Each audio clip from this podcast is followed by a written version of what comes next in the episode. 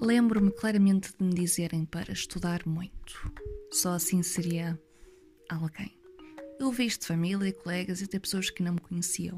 Os seus olhos enchiam-se de nada à medida que a conversa continuava, como se fosse claro o arrependimento de não prosseguirem os estudos.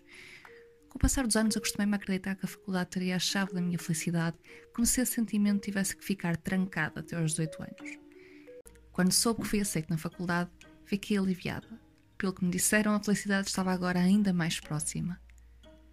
Quando finalmente entendi que poderia aprender muito mais com as pessoas que não testavam o meu conhecimento através de um pedaço de papel, havia uma sensação de liberdade. A verdade é que eu estava a estudar muito menos e a aprender muito mais.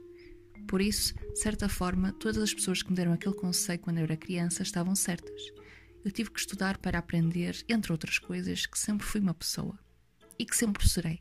Uma pessoa que desde o início tinha as ferramentas para ser o que ela quiser. Afinal, eu escolhi estudar, exatamente como tinha sido aconselhada. Só se esqueceram de me avisar que poderia encontrar a felicidade e um propósito ao longo do caminho.